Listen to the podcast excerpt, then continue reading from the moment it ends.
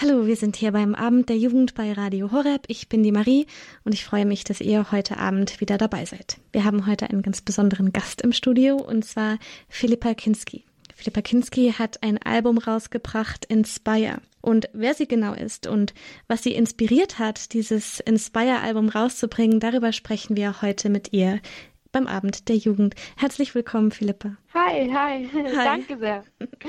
ähm, ja, Genau, stell dich doch einfach kurz vor, sag vielleicht, wie alt du bist, was du so machst und wer du so bist. Ja, also ich bin die Philippa Kinski. Überraschung. ähm, ich bin 17 Jahre alt und ich bin eine ganz leidenschaftliche Singer-Songwriter sozusagen. Ähm, ich bin 17, ich bin gerade in meinem Abiturjahr, aber habe letztes Jahr in meinem, also in der 11. Klasse, habe ich mein Album rausgebracht und ähm, ja, ich mache viel Musik nebenher. Ich plane schon mein zweites Album und genau, also das, das bin so ich. Das heißt, ähm, Musik ist schon so dein Leben auch. Das ist das, was du gerne machst, was du in deiner Freizeit machst und auf jeden Fall, auf jeden Fall. Also ich habe natürlich ziemlich viel Schulstress, aber und, und ich möchte auch wirklich ein gutes Abi hinlegen, so ist es nicht. Ähm, darauf muss ich mich natürlich auch konzentrieren, aber wenn ich dann mal Zeit habe, dann, dann äh, dann mache ich sehr viel Musik und ähm, schreibe meine Songs. Ich arbeite auch an meiner Stimme und an meinen äh, Instrumenten-Skills, let's say. Und ja, genau. Ja, super. Ähm, das ist natürlich jetzt, ähm, was haben wir, das ist, wird ja jetzt äh, Crunch-Time so ein bisschen, ne, fürs Abi. Da fangen bestimmt bald die Prüfungen ja. an, oder? Ja, ja. Also ich habe nur mehr vier Wochen Schule ähm, und dann gleich nach den Osterferien habe ich Abitur und jetzt noch im laufenden Band Klausuren aber ich krieg's, ich krieg's alles hin. Und ja. Ja, super. Musik das, ist ein guter Ausgleich dazu. das glaube ich, das glaube ich. Ähm, heißt, welche, ähm, in welchen Fächern machst du Abi, also deine Hauptfächer? Also ich mache, ähm, ich muss Deutsch und Mathe natürlich machen, mhm. schriftlich, dann mache ich Englisch noch schriftlich ähm, und Geografie mündlich und natürlich Musik auch mündlich. ja, super. Genau. Ähm, das wird dir bestimmt äh, leicht fallen mit der Musik. ja, also hoffentlich. Ich meine, es ist klassisch, aber trotzdem. Genau. Ja, super. Ähm, du hast, wir kommen gleich nochmal zu deiner Musik zu sprechen. Du machst, wir haben dich ja jetzt nicht einfach so eingeladen und sagen, dass irgendein 17-jähriges Mädchen, die macht Musik, sondern ähm, das ist natürlich auch ähm, Musik, die, die sich an Gott richtet oder über Gott spricht. Und ähm, du bist ja. katholisch und vielleicht ja. kannst du uns dazu einfach ein bisschen erzählen, so wie bist du zum Glauben gekommen? Ähm, wie wichtig ist der dir heute? Also wie ich zum Glauben gekommen bin, das ist ähm, relativ einfach. Also ich bin aufgewachsen in einer sehr katholischen Familie, beziehungsweise wachse ich noch immer sozusagen. ähm, und daher kommt eigentlich so hm, die Grundlage meines Glaubens. Natürlich ist es so, sonst würde ich jetzt nicht mehr glauben, sage ich mal, dass man dann ähm, anfängt mit, ich weiß nicht, mit elf, zwölf oder so, auch das, also angefangen, das zu hinterfragen alles. Ähm, und ähm, habe auch ziemlich viele Zweifel gehabt und natürlich, aber ich, ich war ganz oft bei so ähm, Teenie-Wochenenden von der Gemeinschaft Emanuel mhm. ähm, und ähm, da ja, da, das hat mich einfach wirklich im Glauben, in, auch in der, in der, sage ich mal, in der Pubertät oder in der Zeit, wo man sehr geprägt wird, ähm, hat mich das auch geprägt und ähm, da hat mich Jesus berührt, sagen wir, also wirklich.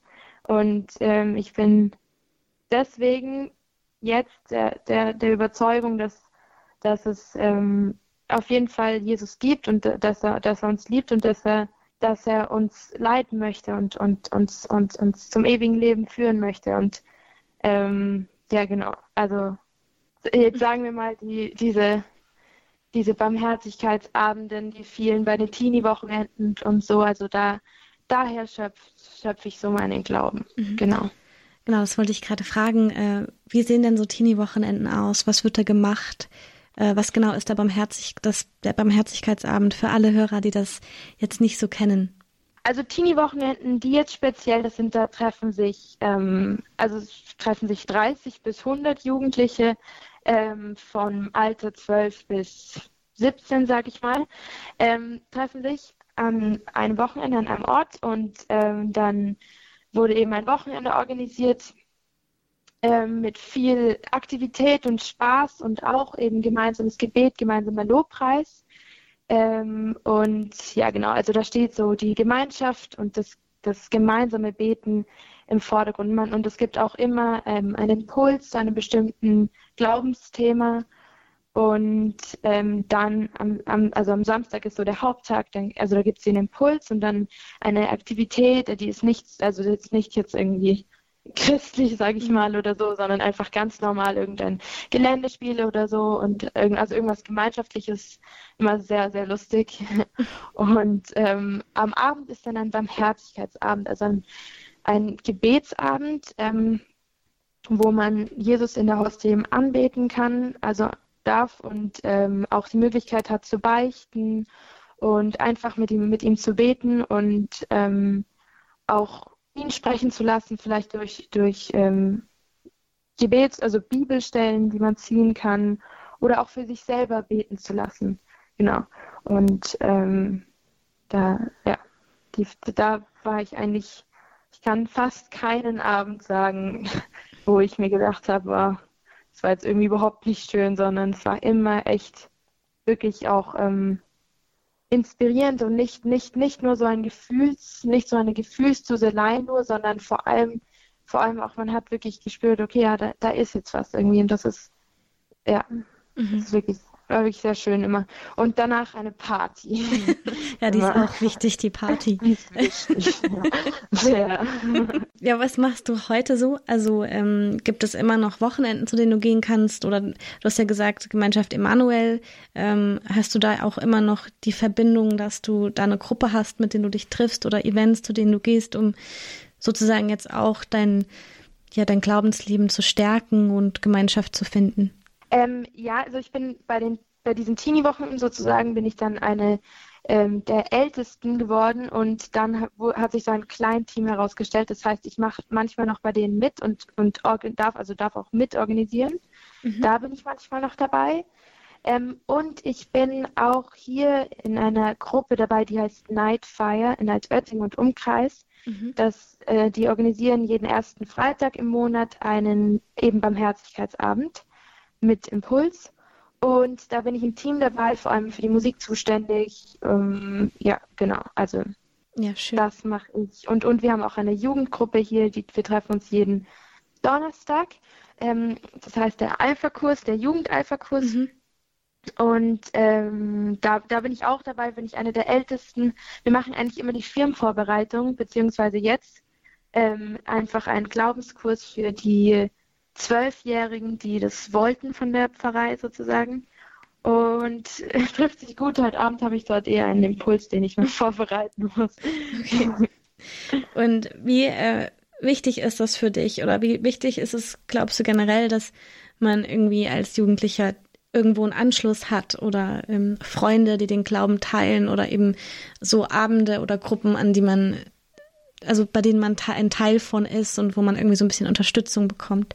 Also, ähm, also erstmal, wie der Glaube für mich wichtig ist jetzt. Ähm, auf jeden Fall wahnsinnig wichtig, weil ich auch in der Zeit irgendwie bin des, des Umbruchs und, und ich weiß nicht, was mit mir nächstes Jahr passieren wird. Und das ist einfach eine unglaubliche Stütze zu sagen, da ist jemand, der ähm, ganz genau einen Plan für mich hat und der, der also weiß, wie es mir am besten gehen wird nächstes Jahr und das für mich so planen und so richten wird einfach dieses Vertrauen in seiner ganzen, in seinem ganzen Stress und seiner ganzen Planung und und also die, der Ungewissheit irgendwie zu wissen, da ist jemand, dem ich vertrauen kann, der das Beste für mich will und einen Plan für mich hat. Da, also dahingehend ist es mir jetzt ähm, sehr wichtig und ich glaube für den ähm, für den Glauben an sich als Jugendlicher ist es wahnsinnig wichtig, in, in Gemeinschaft auch äh, den Glauben zu leben, damit man sieht, dass man nicht allein auf der Welt ist. Also das war für mich auch immer sehr wichtig. Mhm. Genau. Ja. Und ja. So, wie ist das ähm, für dich in der Schule? Also da ist man ja gemischt mit allen möglichen Leuten. Äh, fällt es dir leicht zu sagen, okay, ich bin katholisch und meine Musik ist davon inspiriert und das ist das, was ich mache? Oder begegnest du da manchmal auch Schwierigkeiten in der Schule? Ähm, also es ist natürlich immer zum einen, also es ist schon schwer manchmal, weil man wirklich äh, Ansichten hat, die andere vielleicht also gar nicht verstehen und deswegen man jetzt auch nicht mit ihnen, also nicht, das ist immer ein, eine bestimmte Barriere zwischen einem, mhm. würde ich mal sagen, beziehungsweise ähm, genau, man ist einfach verschiedener Ansicht in manchen Dingen, aber ähm, also in meiner, in meiner Klick in der Schule ist, ist jeder irgendwie anders und jeder sehr angenommen. Ähm, und deswegen wissen sie sozusagen alle mhm. schon, dass ich gläubig bin und nehmen das auch voll an und sind teilweise dann auch sehr interessiert. Mhm. Ähm, ich habe auch meine, meine beste Freundin in der Schule, die habe ich ähm, auch sozusagen zum Glauben geführt, aber schon vor, vor Jahren. Und das ist ganz, ganz schön. Da, da, da merke ich, dass es schon wichtig ist, jemanden zu haben, der auch irgendwie der gleichen Meinung ist oder mhm. ähnlicher Meinung ist in der Schule. Also es ist schon schön, jemanden zu haben, weil es schon manchmal schwer ist allein. Ja, ja. ja. Das glaube ich, kenne ich ja auch. Und wahrscheinlich ganz viele, die zuhören auch. Aber eben auch ähm, schön zu hören, okay, es gibt, also dass du zum Beispiel eine Gruppe hast, wo sich jeder irgendwie annimmt und dann, ähm, wenn du eine Freundin zum Glauben geführt hast, das zeigt auch, es ist auch gut, dazu zu stehen und es ist auch gut, das zu zeigen und zu sagen, denn ähm, sonst könnte man das ja auch nie äh, weitergeben oder teilen mit den, mit den anderen. Ja, auf jeden Fall. Ich habe auch äh, gemerkt, dass es gar nicht so, ähm, also vielleicht in den früheren Klassen, aber jetzt, dass es gar nicht so wahnsinnig ähm, peinlich ist oder sowas, sondern es ist eher, die Leute sind so, aha, das ist was ganz anderes, sie sind interessiert, dass jemand auch zu seinem Glauben steht ähm, und dass einem nicht peinlich ist und ähm, das, das, das macht das Ganze irgendwie interessanter, würde ich mal sagen. Also da sind die meisten nicht davon abgeschreckt, würde ich jetzt sagen. Ja, sehr schön. Wir müssen natürlich jetzt auch noch ganz wichtig über deine Musik reden. Bevor wir darüber reden, sollten wir uns sie vielleicht noch anhören. Äh, was denkst du, ist das beste Lied von deinem Album, um ähm, das vorzustellen, jetzt, bevor wir noch mehr darüber reden? Welches Lied sollen wir zuerst spielen?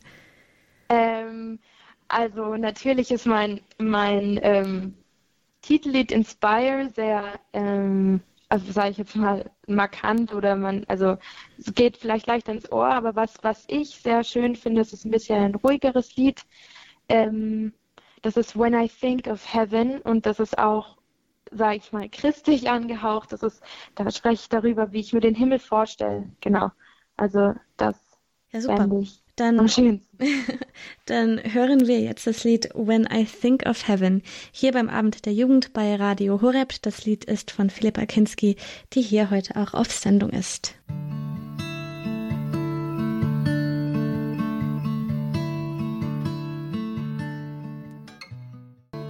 Das war das Lied When I Think of Heaven von Philippa Kinski. Äh, Philippa, du bist hier heute Abend bei uns dabei, beim Abend der Jugend bei Radio Horeb. Das ist ganz wunderbar.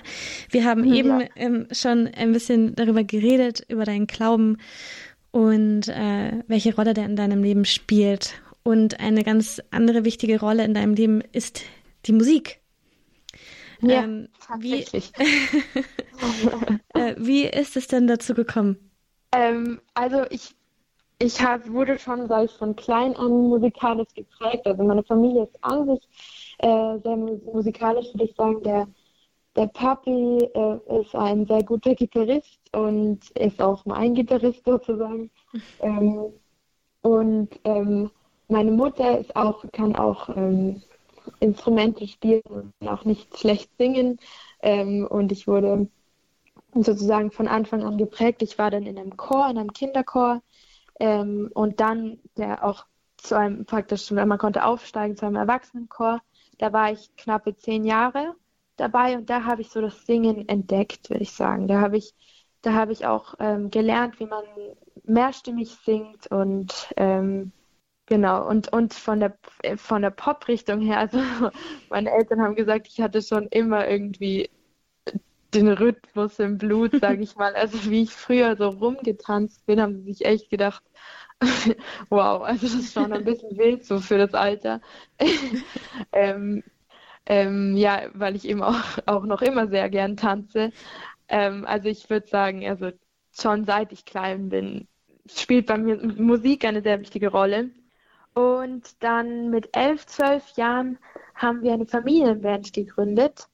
Ähm, also meine vier Geschwister und mein Vater, also meine drei Geschwister und ich und mein Vater.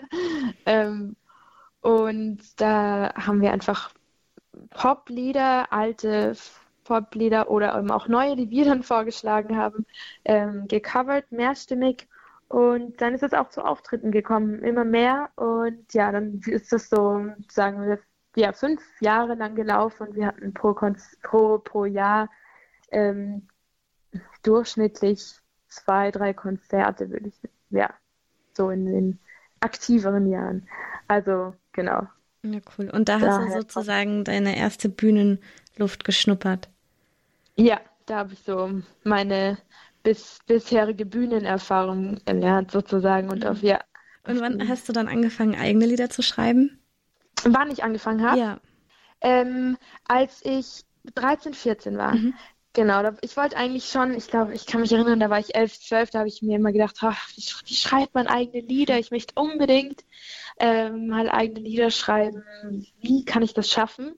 Und dann habe ich tatsächlich ähm, mir einen Bibeltext genommen, weil ich einfach nicht texten konnte und mir gedacht habe, ja, ja super, da sind viele Texte und die haben jetzt auch nicht wirklich ein Urheberrecht, glaube ich. ähm, dann habe ich mir äh, den auf Englisch ausgedruckt, ähm, genau, und, und habe hab mich ans Klavier gesetzt, obwohl ich jetzt nicht die größte Pianistin bin, aber und habe ein paar Akkorde mir zusammengesammelt und eine Melodie drauf geschrieben. Und dann kam Babylon, mein erstes Lied raus, als ich 14 war. Und dann ging es immer so weiter. Dann war ich, dann habe ich gemerkt, ja, es kommen immer mehr irgendwie Inspirationen und ähm, es gefällt mir, es gelingt mir irgendwie manchmal Lieder zu schreiben.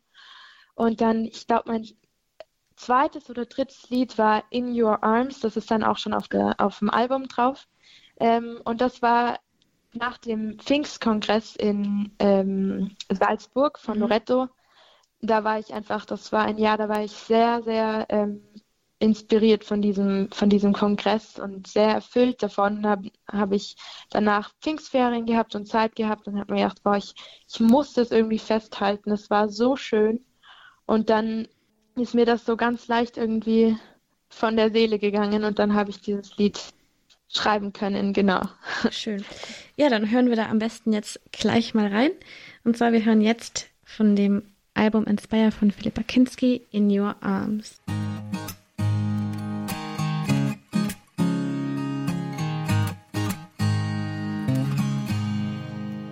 Savior.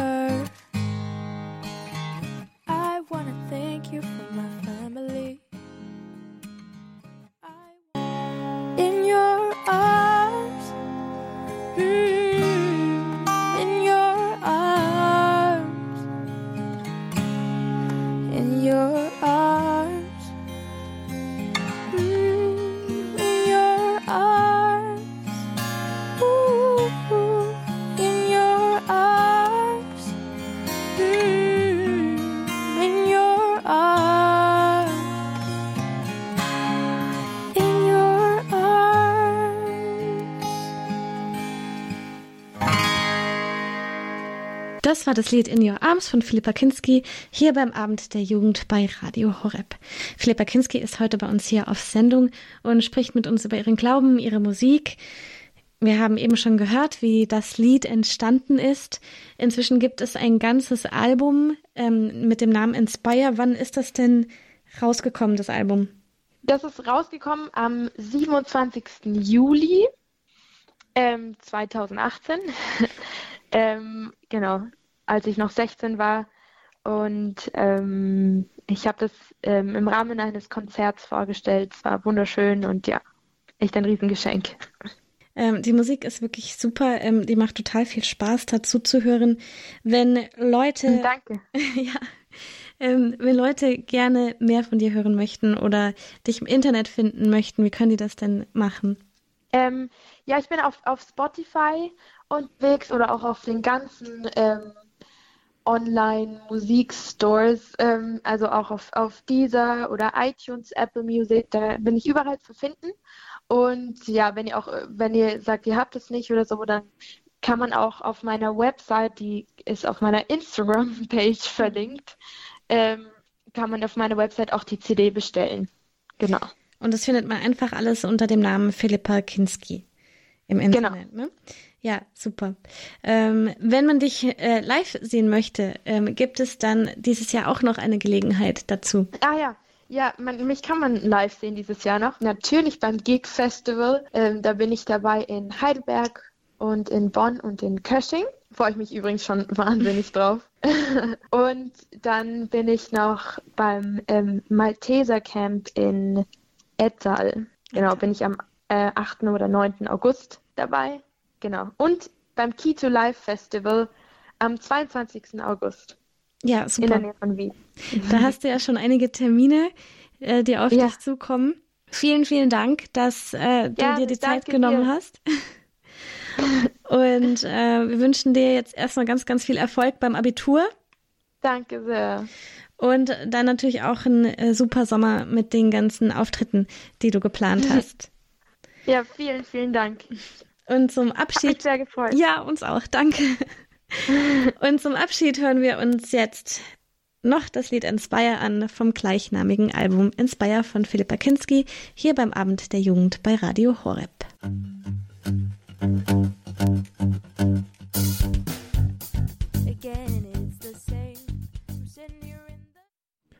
Abend der Jugend hier bei Radio Horeb. Am Mikro für euch jetzt Nikolaus Albert. Am letzten Wochenende fand in Kempten ein Infoseminar zu den Themen Evangelisation und Anbetung statt. Mit dabei war auch unser Chef vom Radio Pfarrer Kocher und der hat da eine Bombenpredigt hingelegt. Thema der Predigt war die Aussage Jesu, mein Vater gibt euch das wahre Brot vom Himmel. Und seine erste Frage war, gibt es eigentlich auch falsches Brot? Dazu hat der Papst Franziskus zitiert, der dem wahren Brot das harte Brot entgegenstellt. Wir haben uns daran gewöhnt, das harte Brot der Desinformation zu essen. Und so wurden wir schließlich zu Gefangenen der Diskreditierung, der Etikettierung und der Abschätzigkeit. Wir glaubten, dass Konformismus unseren Durst stillen würde. Und am Ende haben wir unseren Durst mit Gleichgültigkeit und Gefühllosigkeit gestillt. Wir haben uns mit Träumen und von Pracht und Größe ernährt und haben letztlich doch nur Ablehnung, Verschlossenheit und Einsamkeit gegessen.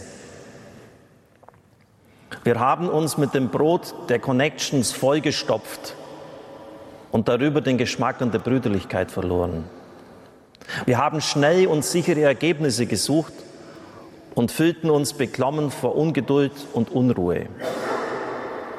Als Gefangene der Virtualität ist uns der Geschmack und das Aroma der Realität abhanden gekommen. Soweit das falsche bzw. das harte Brot. Aber was ist jetzt eigentlich das wahre Brot?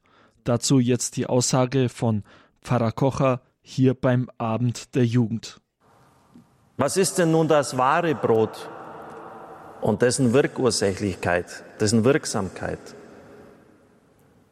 Der Herr sagt, auch in dieser eucharistischen Rede, wer zu mir kommt, wird nie mehr hungern und wer an mich glaubt, wird nie mehr Durst haben. Liebe Brüder und Schwestern im Herrn, überlegen Sie einmal, was da gesagt wird.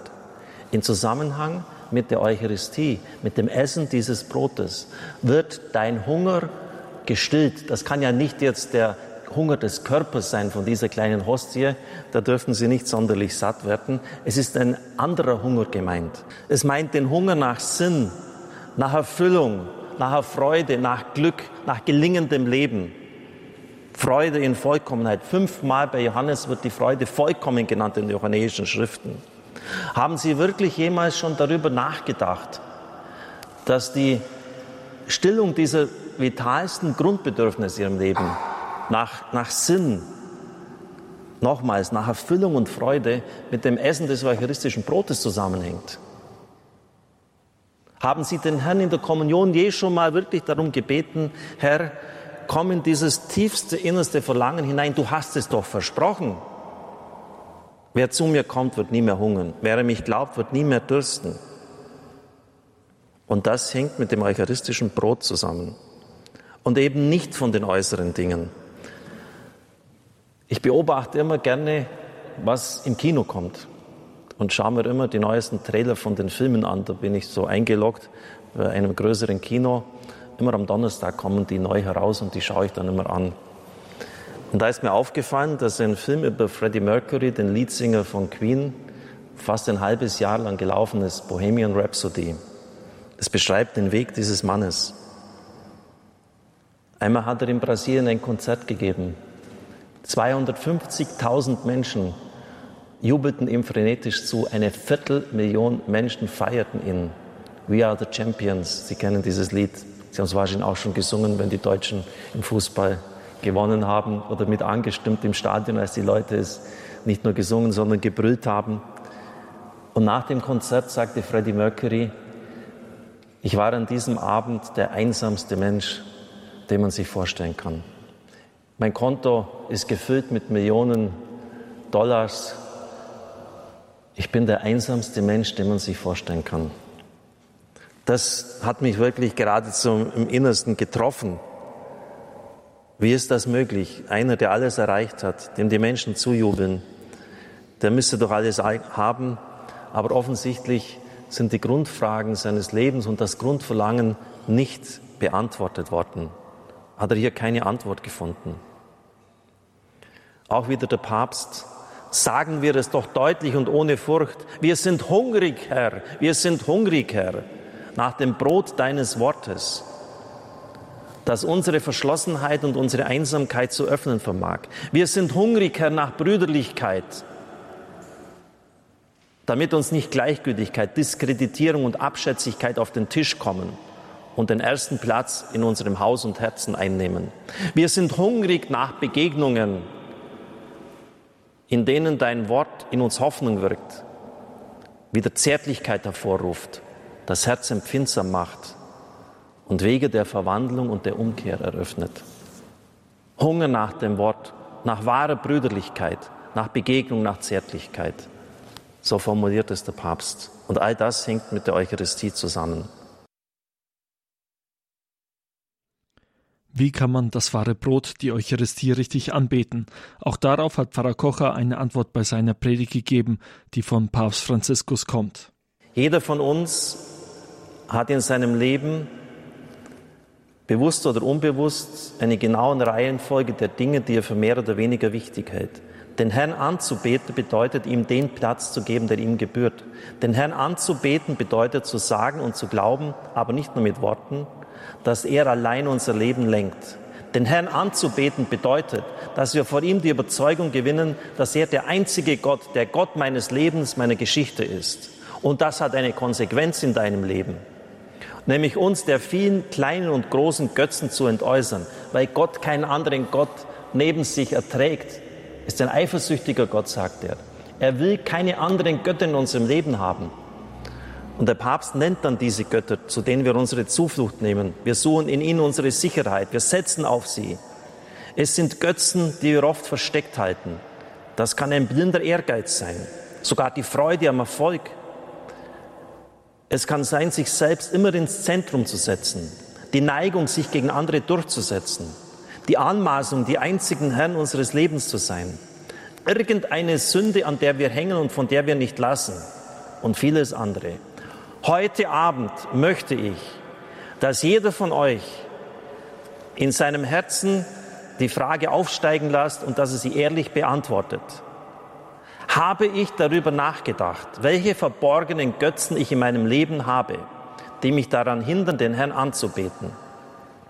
Anbetung bedeutet, sich der Götzen zu entäußern, auch der verborgensten. Anbetung heißt, den Herrn als Mitte, als Leitweg unseres Lebens zu wählen.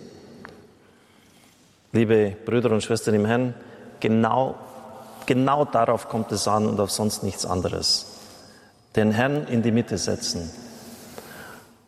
Und Sie werden dann erleben, ich darf das bei mir zu meiner eigenen Freude mehr feststellen, dass Christus immer wichtiger wird dass sie immer mehr auf den Herrn schauen und auch, dass sie immer tiefer das Wort Gottes verstehen. Das war ein Eindruck von der Predigt, die Pfarrer Kocher beim Infoseminar zu den Themen Evangelisation und Anbetung in Kempten gehalten hat. Wenn du diese Predigt noch einmal komplett anhören möchtest, also nicht nur die Ausschnitte, dann kannst du einfach auf unsere Homepage gehen, www.horeb.org. Da findest du die Mediathek, da dann wiederum den Podcast-Bereich und da sind Sonderübertragungen, der Punkt Sonderübertragungen, da findest du dann auch diese Predigt.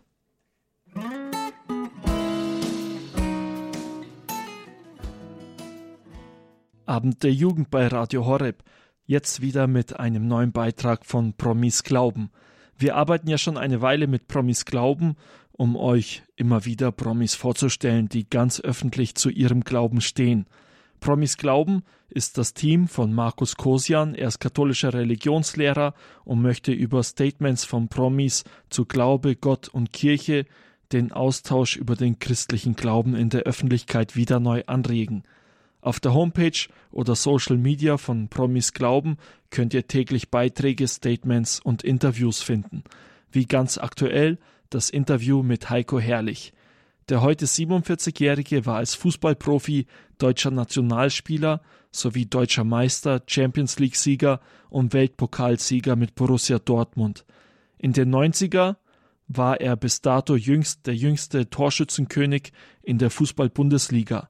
Heute arbeitet er als Trainer, zuletzt bei Bayer Leverkusen, wo einst seine Profikarriere begann.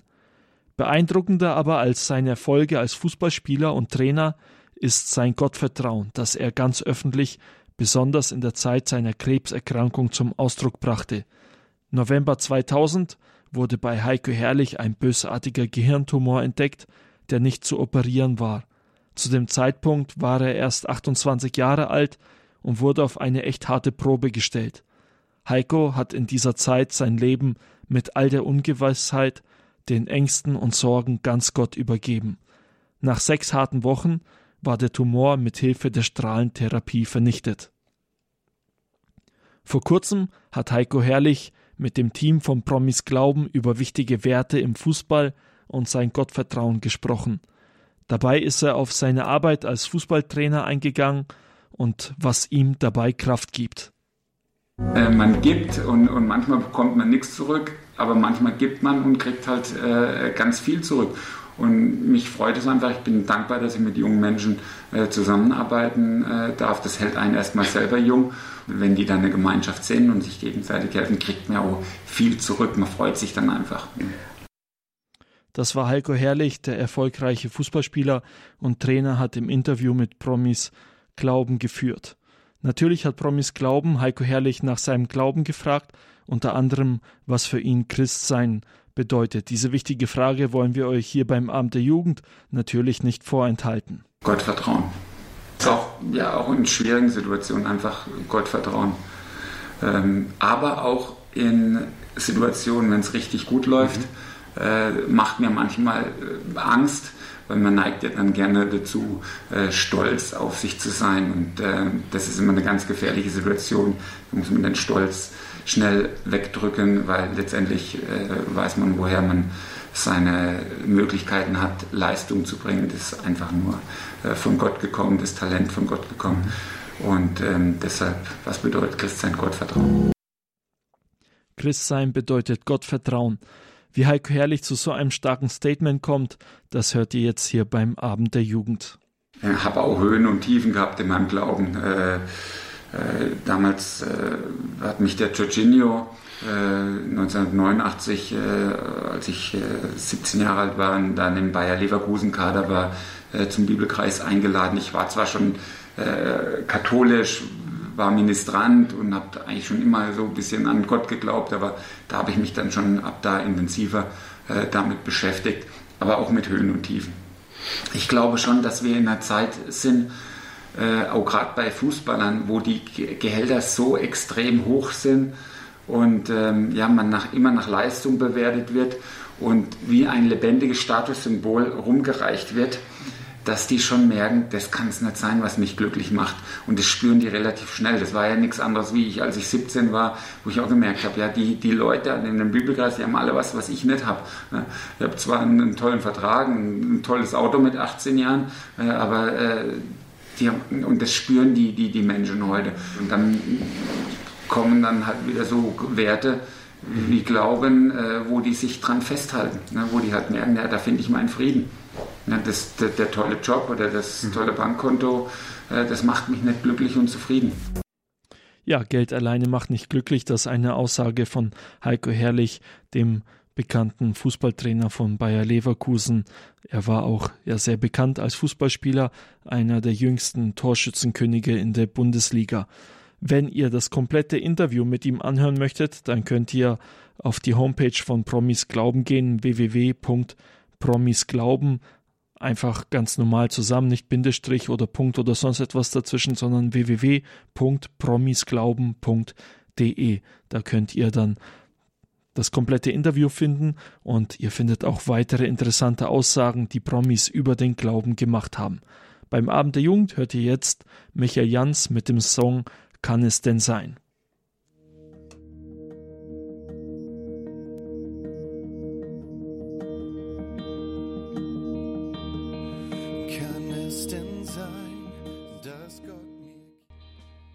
Abend der Jugend hier bei Radio Horeb. Smartphones, PCs und sonstige technische Geräte.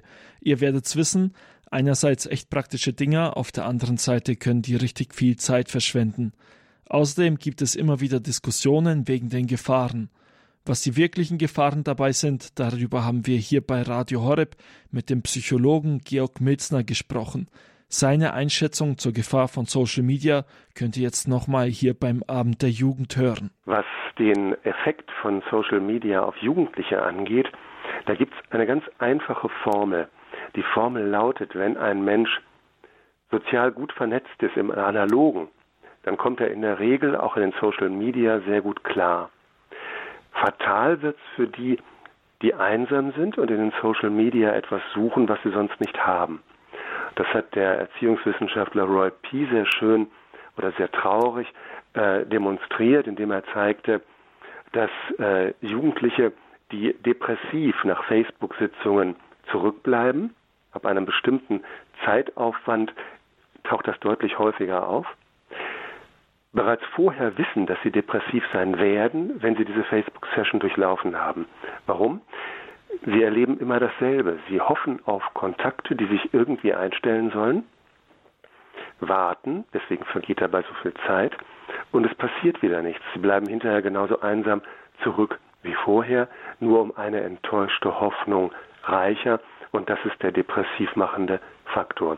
Wenn man also diese Regel beherzigt, dass man sagt, wer im analogen Leben gut aufgestellt ist, der kommt auch im digitalen Leben in den Social Media meist gut zurecht. Und wer es nicht ist, dem hilft man besser erstmal analog, bevor er sich in den Social Media aufzustellen beginnt, dann ist schon eine Menge gewonnen. Ein Faktor, den ich hier gerne erwähnen würde, ist das Nutzen von WhatsApp in jungen Lebensjahren. Das ist ja inzwischen sehr häufig geworden, dass Grundschüler auch schon über WhatsApp kommunizieren. Und da habe ich oft den Eindruck, dass Eltern da, wie soll ich sagen, in einem freundlichen Sinn doch sehr naiv sind. Und zwar, weil sie diesen Bereich einfach nur sich selbst überlassen.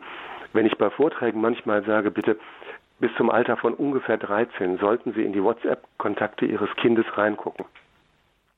Und Ihr Kind sollte das wissen, dass Sie reingucken dann sagen Eltern oft, nein, das darf doch nicht sein, das ist doch seine Intimsphäre, das ist sein Chat, da kann ich nicht einfach reingucken. Ich würde sagen, nee, das ist nicht so, das ist keine Intimsphäre, sondern das ist so wie der Schulhof. Da kommt ziemlich viel zusammen und jeder Schulhof hat aus guten Gründen Aufsichten. Denn was sehr früh in diesen WhatsApp-Chats passiert, das ist, dass da mit sehr rohen, teilweise sehr groben, teilweise auch sehr bösartigen Manschetten aufeinander zugegangen wird. Und das wird dadurch begünstigt, dass man die Reaktion des Gegenübers ja nicht sieht. Wenn man eine bösartige Nachricht raushaut, wenn man jemanden öffentlich disst oder diffamiert, dann sieht man nicht, ob der weint oder ob er zornig die Fäuste ballt, man sieht nicht, ob er am liebsten was gegen die Wand knallen würde. Man kriegt all das ja nicht mit. Dass das nicht wahrnehmbar ist, dass da keine visuelle Rückkoppelung stattfindet, hat einen ganz fatalen Effekt. Auf die Weise wird nämlich das Empathieverhalten, das Gefühl für das, was im anderen sein könnte, weniger. Es reift nicht aus. Und weil das der Fall ist, wird die Hemmschwelle kleiner. Wer nicht empathisch ist, handelt natürlich schneller grob, weil er nicht mitschwingen kann bei dem, was er jemand anderem zufügt. Und deswegen liegt die Toleranzschwelle für grobes, bösartiges oder sehr grau, manchmal grausames Verhalten äh, hier eindeutig falsch.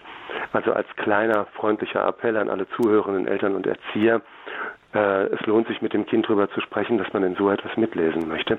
Intime Kontakte können gerne intime Kontakte bleiben, aber Chats sind was anderes. Das war der Psychologe Georg Milzner, der vor kurzem hier bei Radio Horeb über die verschiedenen technischen Möglichkeiten gesprochen hat und auch die Gefahren, die diese Möglichkeiten wie Smartphone, PC und sonst etwas bringt. Wir hören jetzt hier einen Song beim Abend der Jugend und danach hört ihr noch einen Ausschnitt von seinem Interview, wo er dann auch auf das Thema Ballerspiele, Ego-Shooter und sonst was eingeht. Jetzt erst einmal hier für euch Chris Tomlin mit dem Song Almighty.